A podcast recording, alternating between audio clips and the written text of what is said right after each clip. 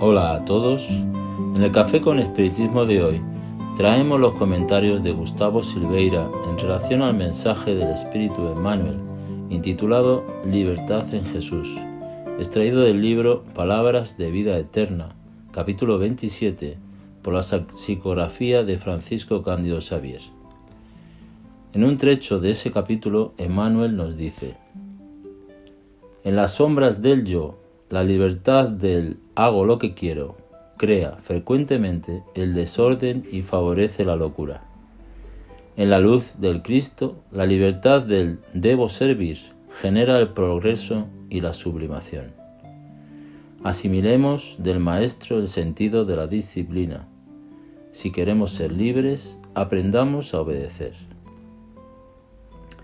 La palabra libertad puede, entre otras cosas, significar lo siguiente. Condición de aquel que no se encuentra sometido a ninguna fuerza que le obligue física o moralmente.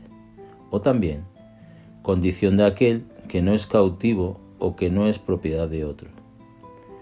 Bajo estas dos perspectivas, y sin tocar en ningún sentido más espiritual, podemos percibir que nuestra idea de libertad está necesitando ser resignificada.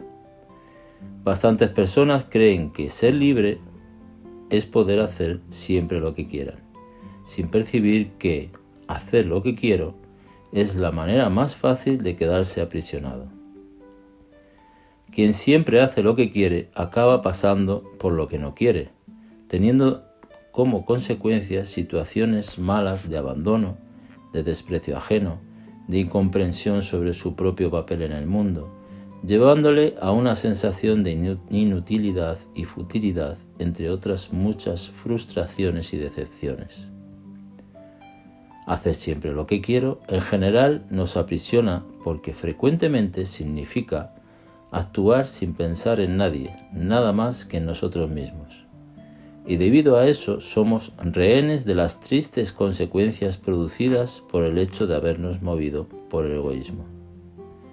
Es necesario reflexionar que nuestro ego puede incluso llevarnos lejos, pero nos dejará muy solos.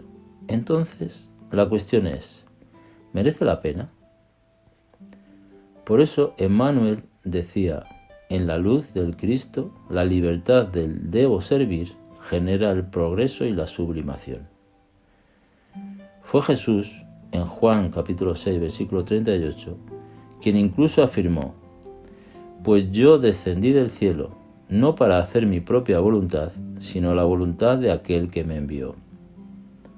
Jesús nos invita a repensar el concepto de libertad, porque Él demostró que el verdadero libre albedrío es aquel que está en plena concordancia con Dios en ese caso, las consecuencias de nuestras decisiones serían siempre las mejores posibles, porque también representarían lo mejor posible para los otros.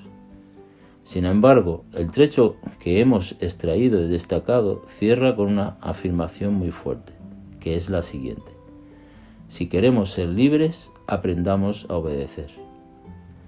Debe de quedar claro que el benefactor no nos llama al espíritu de servilismo o de obediencia ciega está pareciendo que lo que dice Emmanuel es un contrasentido.